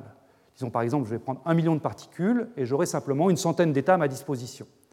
Dans ces cas-là, c'est favorable de fabriquer un état condensé, c'est-à-dire où toutes les particules vont se mettre dans le même état. C'est la stimulation de Bose-Einstein, si vous voulez, qui, fait ça. C'est le comportement grégaire des bosons qui fait que les, particules ont intérêt à fabriquer un état condensé, toutes les particules dans le même état microscopique. Maintenant, si j'augmente beaucoup le champ magnétique, eh bien, augmenter le champ magnétique, c'est augmenter le nombre d'états à une particule disponible il y a un moment où je vais être dans une situation où je vais avoir autant d'états à une particule disponible que je de particules. Ça peut correspondre à des champs magnétiques très grands, mais il y a un moment où, à force d'augmenter le champ magnétique, je vais offrir à mes particules autant d'états que, leur nombre à, elles. Hein, si j'ai un million de particules, je peux avoir un million d'états disponibles. Et à ce moment-là, si mes particules se repoussent, par exemple, eh bien, elles peuvent avoir intérêt à quitter le régime condensat de Bose-Einstein pour former un état qui va cette fois-ci être fortement corrélé, où les particules peuvent s'éviter mutuellement en se répartissant sur des états différents, des états d'une particule différents, parce qu'il y en a assez à leur disposition. Donc, cette dégénérescence qu'on a trouvée, là, proportionnelle au champ B, c'est vraiment une conséquence importante, c'est le fait que euh, augmenter B, c'est finalement augmenter l'espace accessible à mes particules, de niveaux qui sont tous à la même valeur en énergie, et donc c'est favoriser les corrélations fortes dans les systèmes. Alors une question que vous pouvez vous poser, c'est d'où ils viennent ces niveaux qui apparaissent quand j'augmente B? Eh bien la réponse qu'on va voir dans la suite, c'est qu'ils viennent des bords de l'échantillon. Euh, je vais vous, montrer une petite simulation qui a été réalisée par Gilles Montambeau, euh, dans laquelle on voit très bien, quand on augmente B, d'où arrivent les niveaux. Mais pour ça, il va falloir qu'on étudie les effets de bord, donc ce sera dans la, dernière partie de ce cours. Avant de passer à cette dernière partie, il y a une autre chose que j'aimerais dire, qui va aussi nous amener sur les effets de bord, c'est discuter l'originalité de cette structure au niveau de Landau.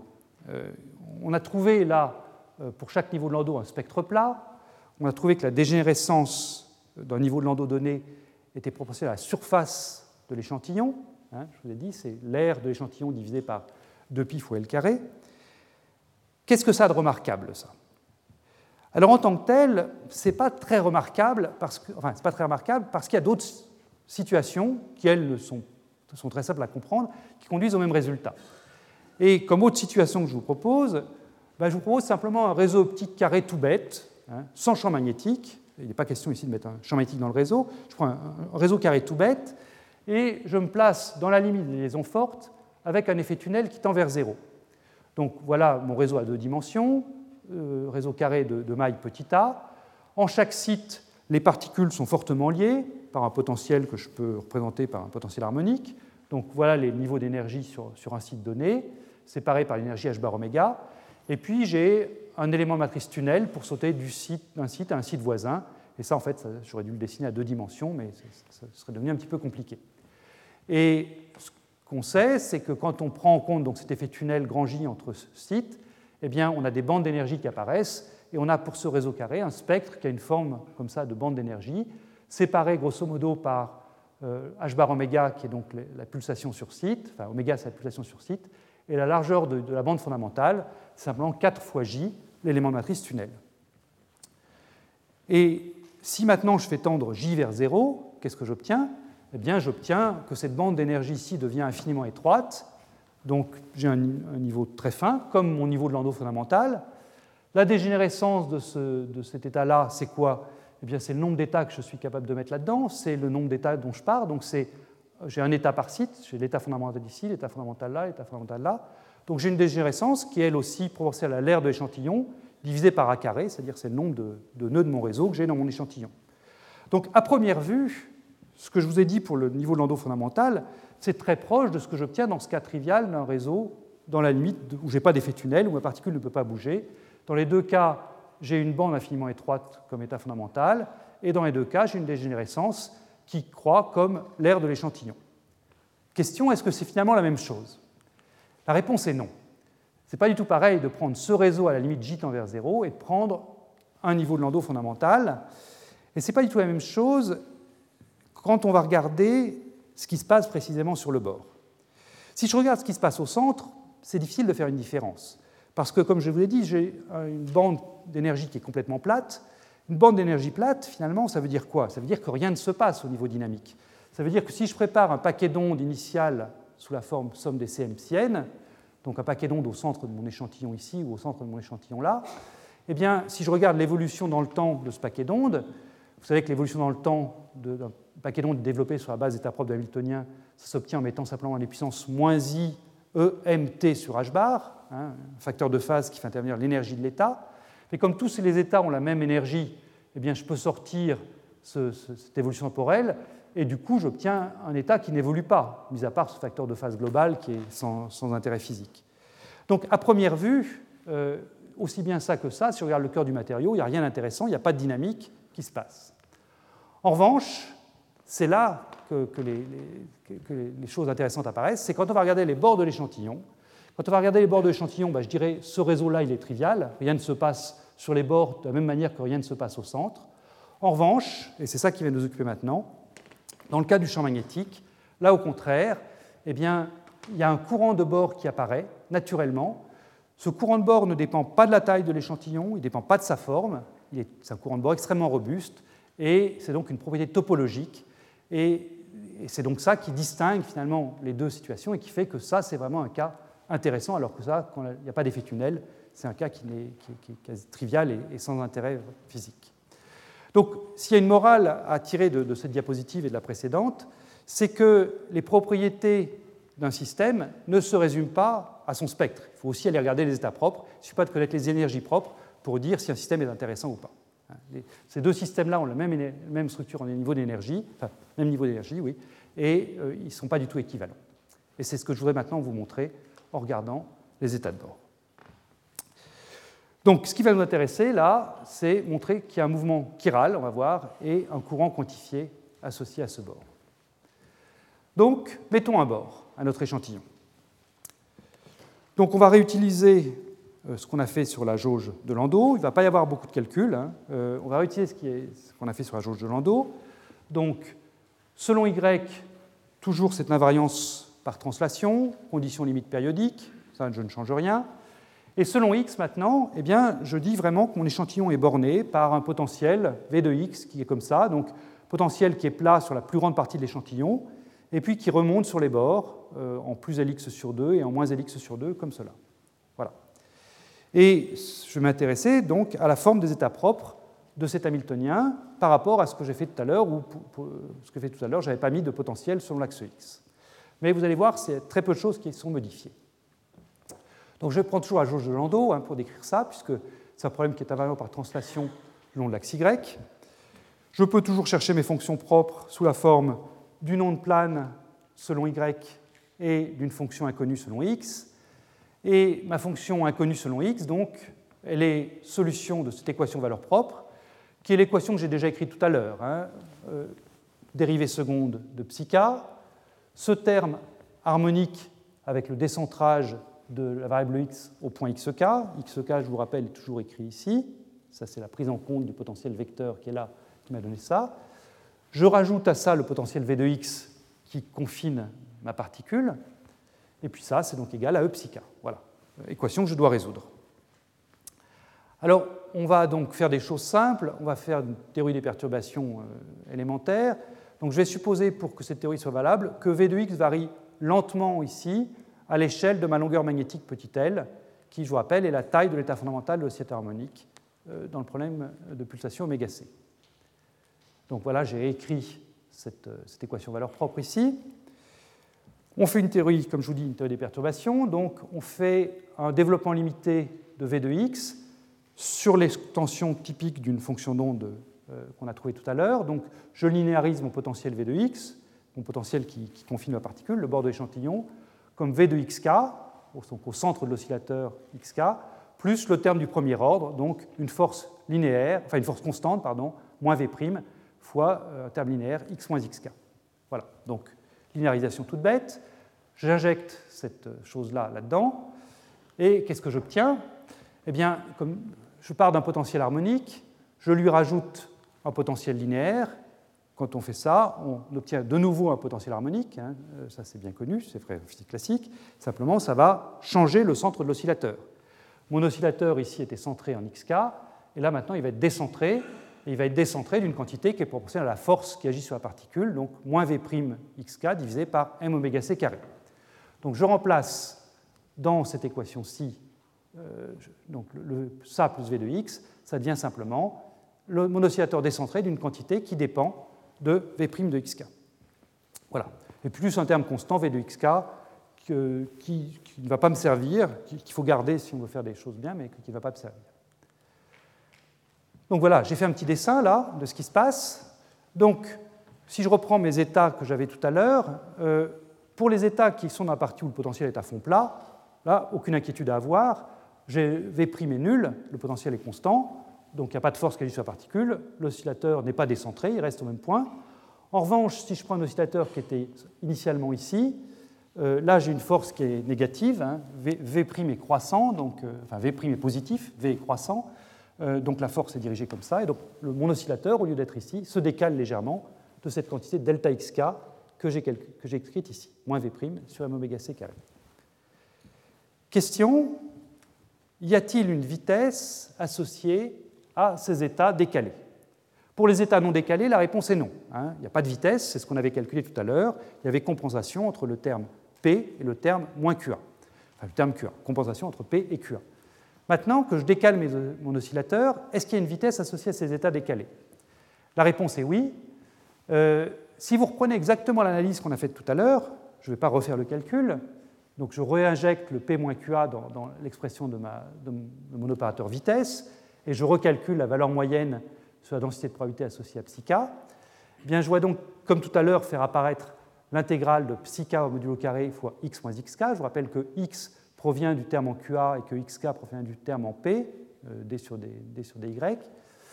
Euh, je calcule la vitesse selon l'axe y, hein, ici, euh, comme, tout à l'heure. Et donc, ce qui va se passer, c'est que à cause du bord, je vous ai dit que ma fonction de, x, de psi de xk se décentrait d'une quantité delta xk, qui était réécrite ici. Donc, du coup, comme psi de xk n'est plus centré en xk, cette intégrale-là ne va pas être nulle, et simplement, puisque psi k est normalisé, la valeur moyenne de cette, de cette vitesse que j'ai là, eh bien, si je jette ce décentrage de psi k là-dedans, j'obtiens simplement que j'ai une vitesse qui est delta xk fois le oméga c qui est en facteur, fois le moins oméga c qui est en facteur, et j'obtiens donc effectivement une vitesse non nulle qui est v' de xk divisé par m oméga c qui est non nulle. Donc, le fait de mettre un bord revient à mettre une force qui agit sur la particule, force selon l'axe x, et le fait de mettre une force selon l'axe x sur la particule revient à lui donner une vitesse selon la direction y. Ça, c'est exactement ce qu'on avait vu classiquement tout au début, quand je vous avais calculé le courant de dérive. Hein, je vous avais dit que ça reviendrait plus tard, mais voilà, le moment est arrivé, c'est là que ça revient. Ça revient donc à un niveau plus quantique, puisque là maintenant, je vois ça au, niveau des états propres de mon Hamiltonien. Les états propres de Hamiltonien qui sont sur le bord, eh bien, à cause de décentrage dans la direction x, ont une vitesse selon l'axe y qui est non nulle. C'est l'équivalent, si vous voulez, du courant de Hall que j'avais trouvé tout à l'heure. Alors, il y a une représentation euh, graphique qu'on voit dans, tous les ouvrages sur l'effet Hall quantique, qui est très, très parlante, qui est de, tracer ce courant en termes de ce qu'on appelle des skipping orbits, des orbites sautantes. Donc, j'ai de nouveau mon échantillon rectangulaire ici. Donc, déjà une trajectoire qui est dans le cœur du matériau, le bulk en anglais, eh bien, elle est comme ça. Donc si vous prenez une particule de charge Q positive et un champ magnétique positif, donc oméga C est positif, à ce moment-là, euh, vous trouvez que si B pointe vers vous, euh, vous trouvez que le mouvement est un mouvement dans le sens des aiguilles d'une montre pour le moins cyclotron. Et si maintenant je regarde ce qui se passe sur les bords de donc je commence à faire ce mouvement dans le sens des aiguilles d'une montre comme ça, puis là je tape sur le bord de l'échantillon, donc je rebondis, je fais ça, je fais ça, et donc ici j'ai un courant qui monte, courant de dérive qui monte, ça revient à dire que j'avais une force négative comme cela. Euh, et puis ici, j'ai au contraire un courant qui descend, toujours je tourne dans le sens aiguille d'une montre ici, je rebondis, etc. Et vous remarquerez que si maintenant je fais la même chose sur le bord là, eh bien, alors que dans le centre, je tourne dans le sens des aiguilles d'une montre comme ça, ici, sur le bord, je vais tourner comme ça, c'est-à-dire dans le sens contraire des aiguilles d'une montre. C'est-à-dire que le courant de bord que je suis en train de, trouver ici tourne dans le sens contraire des orbites cyclotrons qui sont dans le cœur du matériau. Bien, alors, je vais vous montrer maintenant euh, ces états de bord euh, sur une petite simulation qu'a faite euh, Gilles Montambeau, qui je trouve très illustrante et qui, en plus, a le mérite de répondre à la question que je posais tout à l'heure d'où arrivent les nouveaux états qui apparaissent quand j'augmente le champ magnétique B. Hein? Donc, je vous rappelle ce qu'on avait dit ensemble tout à l'heure, enfin jusqu'à maintenant. J'ai une structure en niveau de Landau dans le cœur. Vous, oubliez les bords en rouge là pour l'instant. Donc dans le cœur, j'ai cette structure en niveau de Landau régulièrement espacée. Donc H bar oméga c, la puissance du neutron, je vous rappelle, est proportionnelle au champ magnétique B. Donc euh, cette chose-là va être proportionnelle à B. Quand je vais augmenter B, l'écart entre niveau de Landau va augmenter. Euh, on a représenté ici par un point bleu les différents états correspondant à des cas, des nombres d'ondes euh, différents. Je vous rappelle que K est quantifié si je prends des conditions limites périodiques selon l'axe Y. Donc l'écart en position entre deux états K, on l'avait trouvé tout à l'heure ensemble, c'était ce 2pi L sur. L carré est en 1 sur B. Donc l'écart entre deux, deux centres différents est inversement proportionnel au champ magnétique, ici. Et on va faire maintenant varier le champ magnétique. Alors, regardez bien parce que ça va vite. Je pourrais le jouer plusieurs fois, mais quand même, il faut, être attention. Oui, ce que j'ai oublié de dire, c'est ce que, ce que Gilles a représenté aussi là-dessus, c'est donc les états de bord dont l'énergie monte quand euh, le, potentiel qui confine les particules euh, aux barrières rouges ici monte aussi. Voilà. Donc là, vous avez une, présentation des états de bord tels que je l'ai dérivé tout à l'heure. Alors allons-y. Regardez ce qui se passe quand B varie. Voilà, je le rejoue Ça ne dure pas longtemps, je, suis désolé. Toc. Voilà. Donc qu'est-ce que vous voyez là-dessus? Eh bien, vous voyez d'une part que l'écart entre le niveau de Landau augmente. C'est normal, c'est h bar omega proportionnel à B. Là, J a augmenté la valeur de B, donc l'écart entre deux niveaux de Landau augmente, les autres ont même disparu vers le haut parce qu'il n'y avait plus de place sur l'écran. Et puis ce que vous voyez aussi, c'est donc que l'écart entre deux points ici, et qui est proportionnel à 1 sur B, a diminué. Ça, c'est ce que je vous ai dit tout à l'heure, c'est que quand j'augmente mon champ magnétique, je mets de plus en plus de, j'ai de plus en plus de niveaux, d'états propres qui apparaissent dans le niveau de Landau fondamental. Et d'où viennent ces états propres? Eh bien, vous le voyez sur la simulation. Ils viennent effectivement des bords. Hein. C'est-à-dire si vous, si vous, suivez un point donné, je le rejoue une dernière fois, si vous suivez un point donné, eh bien, ce point vient des extrémités. Donc, ça répond ça à la, question qui était restée en suspens. D'où viennent les états propres? Eh bien, c'est des états de bord qui sont, quand j'augmente le champ éthique, réintégrés dans le cœur du matériau. Et puis, il y a des nouveaux états de bord qui apparaissent euh, à des cas plus élevés. Voilà. Donc maintenant, eh bien, on peut euh, regarder comment ces choses se, réalisent en pratique. Et la première chose que je voudrais décrire, ben, c'est ce qui se passe dans les échantillons euh, des. Euh, je ne vais pas du tout faire un cours sur les féoles en matériaux, hein, ce n'est pas du tout mon, propos, je ne suis pas la personne compétente pour faire ça, mais je voudrais quand même illustrer les concepts qu'on vient de voir sur ces échantillons de physique du solide. Donc, je vais modéliser les échantillons de manière euh, très très simple, j'indiquerai euh, sur un transparent tout à l'heure comment est-ce que, euh, quelles sont les simplifications que j'ai faites et comment est-ce qu'il faudrait faire pour aller au-delà.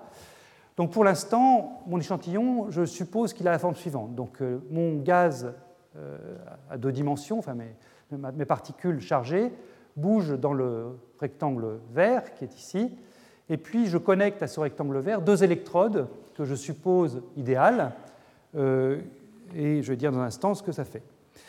Euh, je suppose par ailleurs que donc, mes électrons sont des fermions, gaz de Fermi, sans interaction, donc là encore c'est une approximation forte, et à température nulle. C'est-à-dire que je vais, une fois que j'ai identifié les états de mon système, eh bien, je les remplis un par un jusqu'à un certain niveau qui correspond au niveau de Fermi, et il n'y a aucune excitation au-dessus de ça. Alors je vous ai dit que j'avais des électrodes idéales euh, ici, qui sont a priori à des potentiels chimiques différents, mu1 et mu2, que j'appelle une électrode idéale comme mu1 ici, c'est une électrode qui est capable de fournir autant d'électrons qu'il faut pour atteindre l'état d'équilibre euh, thermodynamique. Alors en l'occurrence, ça veut dire quoi ici? Eh bien, comme j'ai un courant de bord qui va circuler euh, comme ceci vers le haut à droite et vers le bas à gauche, eh bien cette électrode mu1 est capable de fournir autant d'électrons qu'il faut pour garantir que le potentiel chimique mu1 est le même tout le long de ce bord-là. Et puis de la même façon, cette électrode mu2, là, elle est capable de maintenir un potentiel chimique mu2 égal à son propre potentiel chimique tout le long de ce bord du bord gauche, ici. Et si jamais, par exemple, donc je vais prendre dans ce qui va suivre mu1 plus grand que mu2, donc ici, je vous ai dit, le potentiel chimique, c'est mu2. Si jamais j'avais un électron qui était produit par une collision à une énergie supérieure à mu2, donc supérieure au niveau de Fermi que j'ai là, bien automatiquement, cet électron va directement là, est absorbé par l'électrode mu1. Alors maintenir ça, ce n'est pas trivial, hein, ça, nécessite de processus dissipatifs, et en particulier sur les points encerclés de rouge, là, il y a de la dissipation qui se produit pour que les électrodes puissent maintenir euh, ce potentiel chimique constant égal à mu1 sur le bord droit de l'échantillon et constant égal à mu2 sur le bord gauche de l'échantillon. Alors, comment est-ce que maintenant mes niveaux vont se remplir? Eh bien, si mu, mu1 égale mu2, je vais remplir tous les états de bord de manière égale à gauche et à droite. Donc je suppose que j'ai un potentiel chimique mu gauche, mu droite qui est supérieur au potentiel chimique, pardon, qui est supérieur à l'énergie du niveau de l'endo fondamental, mais qui est inférieur au premier niveau de l'endo excité. Donc je peux me contenter de niveau de l'endo fondamental qui est là. Si les deux sont égaux, ben, je les remplis à même hauteur des deux côtés. En revanche, si j'ai mis, je vais enlever une petite flèche, si j'ai mis euh, un potentiel chimique mu1 plus grand que le potentiel chimique mu2, une différence de potentiel entre mes deux électrodes, eh bien donc mu1, c'est-à-dire mu droit, sera plus grand que mu2 égale mu gauche. Donc si je fais cette coupe de l'échantillon et que je trace donc le, remplissage de mes, différents états, donc chaque point, encore une fois, ça correspond à une valeur de k donnée, hein, maintenant je pense que vous avez compris. Euh, donc je vais remplir à droite un petit peu plus que je remplis à gauche, j'aurai mu droit ici qui sera plus haut que mu gauche, et la question que je me pose maintenant, c'est est-ce qu'il y a un courant associé sur le bord droit et un courant associé sur le bord gauche qui vont être différents euh, si jamais j'ai un courant à droite et à gauche qui sont différents, ça veut dire que globalement, j'aurai un courant qui circulera dans mon échantillon, c'est-à-dire que euh, ce J-là passera comme ça essentiellement, et puis ressortira là, et puis j'en aurai un petit peu moins qui circulera dans le bord gauche. Donc calculons, enfin regardons ce que vaut le courant sur le bord droit de l'échantillon et ce que vaut le courant sur le bord gauche. Donc le courant sur le bord droit, c'est quoi? Eh bien, ça va consister à dire j'ai une particule par état peuplée par point noir, là, hein, chez des fermions, donc j'en mets un par état. Donc je vais sommer sur les différents états peuplés à droite, je vais sommer simplement les vitesses divisées par 1 sur Ly. Ce qui m'intéresse, c'est un courant de particules, donc c'est une quantité qui en, ça mesure en nombre de particules par seconde, donc c'est le quotient entre une vitesse et puis une longueur. Donc c'est Vy de k divisé par Ly. Et je fais la somme pour le bord droit sur tous les états de bord qui sont là, peuplés. Et je fais la même chose à gauche. Et donc le courant total, encore une fois, c'est Jy droit moins Jy gauche, sera donc la différence entre ce que je vais trouver ici et ce que je vais trouver là. Donc regardons comment est-ce que le calcul peut se faire. Donc j'ai réécrit encore une fois la même chose ici, mon dessin, la somme que je dois faire. Que vaut Vy ici? Donc c'est la vitesse euh, de, l'état de bord. Je vous rappelle ce qu'on avait trouvé pour cette vitesse de l'état de bord. C'est simplement la vitesse selon Y, c'est la force selon X. Donc moins V, enfin c'est, moins V prime euh, X sur M oméga C. Euh, voilà. Et donc maintenant, si je veux calculer cette somme ici, sur les états peuplés. J'ai cette somme sur les V' que je dois prendre. Je peux remplacer la somme discrète par une intégrale si mes différents euh, états sont suffisamment proches les uns des autres. Donc je remplace cette somme par V' par l'intégrale de V' dx, donc intégrale qui porte sur cette partie-ci de l'échantillon. Et l'intégrale de V' dx, V' c'est simplement la dérivée par rapport à x, donc ça c'est simplement l'intégrale de dv. Donc l'intégrale de dv, c'est quoi? Eh C'est la valeur du v maximum qui est peuplé ici, donc mu, euh, droit, moins la valeur du fond ici, qui est h bar oméga c sur 2. Même chose à gauche, mais simplement ici j'aurai mu gauche moins h bar oméga c sur 2.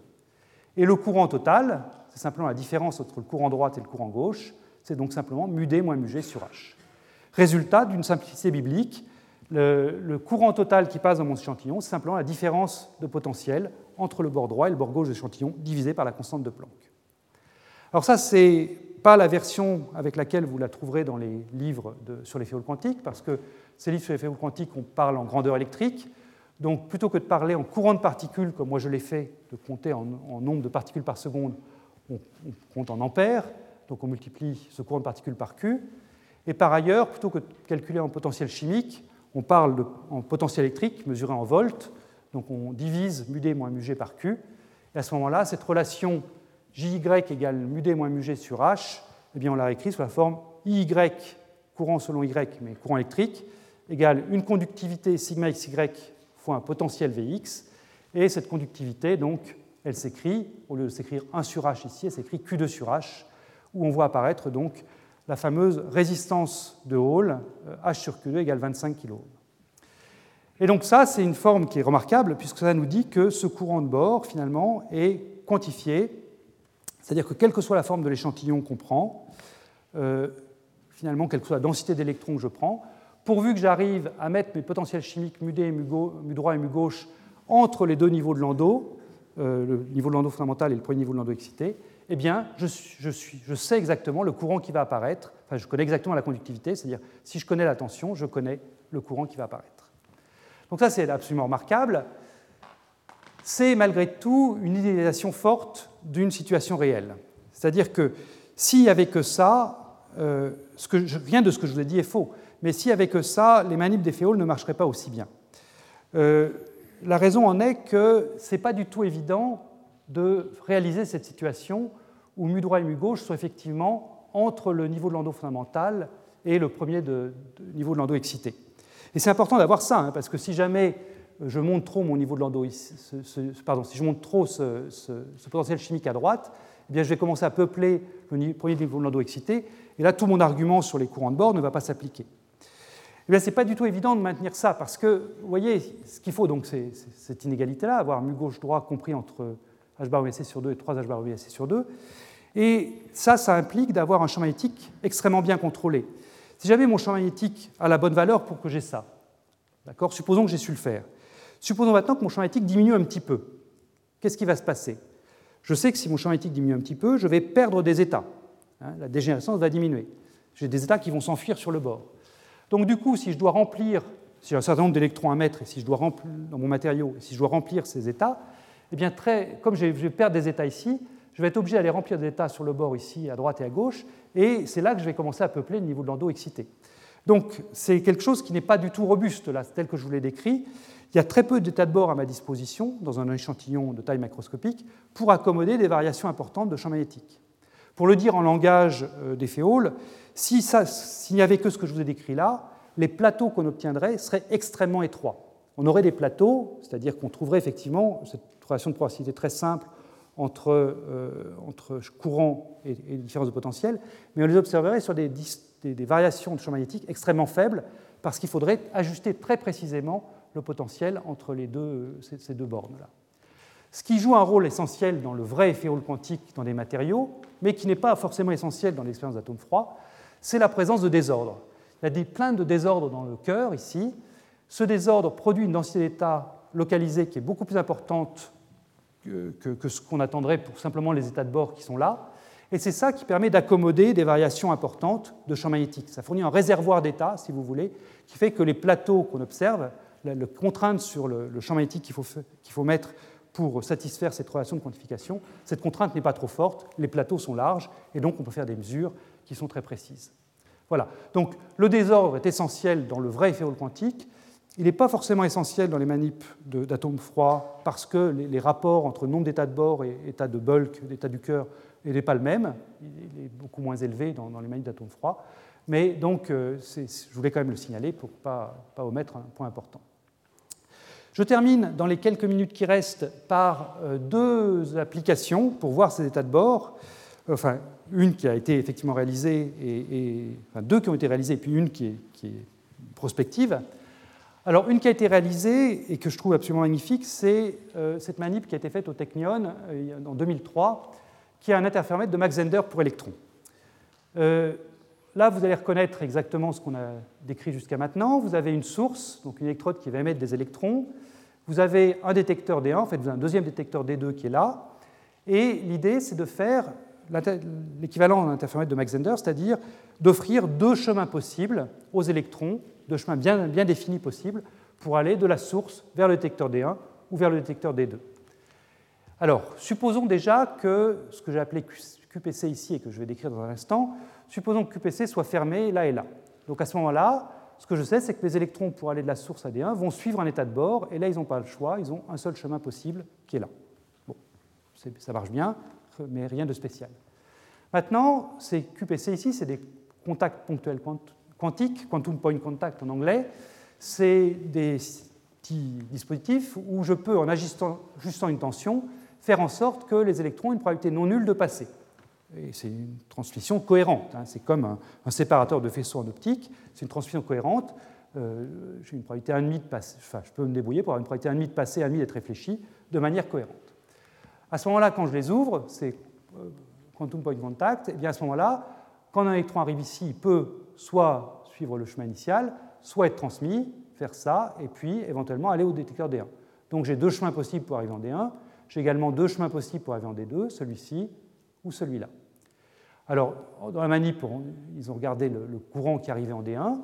Et pour voir un signal d'interférence, bien sûr, il faut faire défiler une phase. Il faut avoir quelque chose qui déphase un bras de l'interféromètre par rapport à l'autre bras.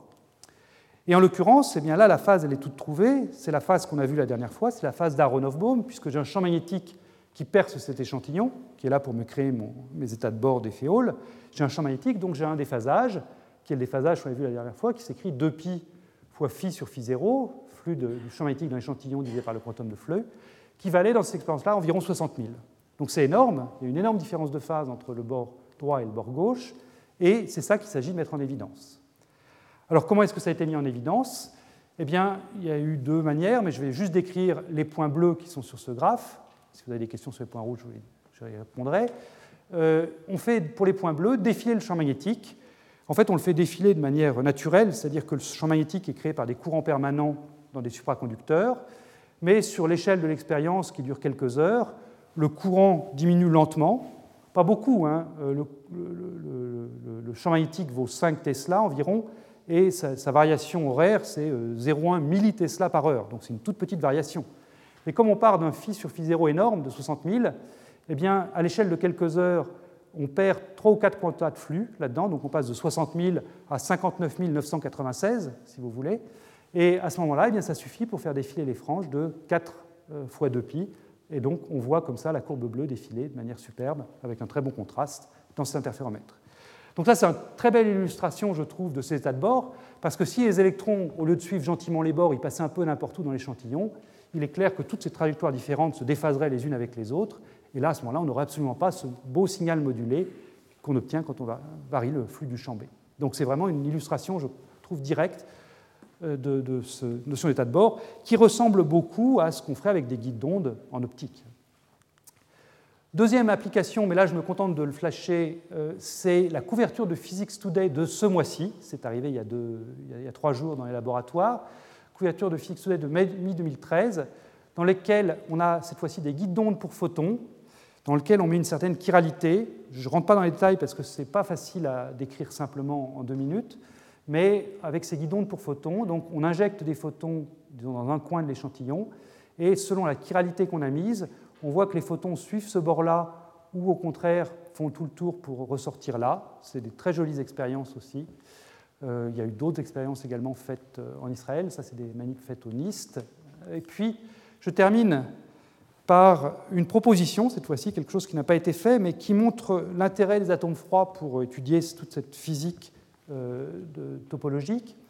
C'est donc une proposition qui a été faite dans cet article par euh, Nathan Goldman et collaborateurs, publié l'an dernier, euh, qui consiste à dire, bah, supposons qu'on a su réaliser un champ magnétique artificiel avec des atomes froids, ça, ça nous occupera dans les cours qui vont suivre, donc supposons que ça marche, eh bien, il y a une chose qu'on sait faire avec des atomes froids qui n'est pas évidente à faire avec des échantillons des fioles quantiques, c'est de varier brusquement et de manière importante le potentiel de confinement pour nos atomes. Hein, on peut passer brusquement d'atomes qui sont confinés dans un petit volume ici, une petite ellipse qui est là, à un volume beaucoup plus gros, par exemple ce disque-là. En jouant avec des faisceaux laser désaccordés sur le bleu qui repoussent les atomes, eh bien, on peut forcer les atomes soit à rester dans cette zone-là, soit on leur offre la possibilité d'occuper tout le disque qui est là. Et ce qu'on a obtenu dans cette simulation, donc encore une fois, ce n'est pas une expérience, euh, on espère que l'expérience va venir, mais euh, pour le moment c'est une simulation. Donc on est parti de fermions sans interaction localisés sur le bord de l'échantillon, là, ici, et puis à un instant t égale 0, on a coupé le potentiel de confinement. Et voilà ce que donne la solution de l'équation de Schrödinger, donc dans laquelle, qui révèle donc, du coup la présence d'état de bord. Eh bien, on voit que dès qu'on coupe le, confinement sur le bord violet de l'échantillon, là, on a cette, chose-là qui apparaît. Et puis si on va plus loin, ça continue comme ça. Donc ça révèle quoi ça? Ça révèle d'abord qu'il n'y a pas d'étalement dans le cœur. Rien n'empêche aux atomes qui sont ici d'aller dans, le cœur. Hein. Il n'y a pas du tout de, force de confinement. Simplement, pour ces états de cœur-là, comme ils ont tous la même énergie, eh bien, je retrouve ce que je vous disais tout à l'heure, c'est-à-dire que si tout est dans la même énergie, il n'y a pas de dynamique, rien n'évolue.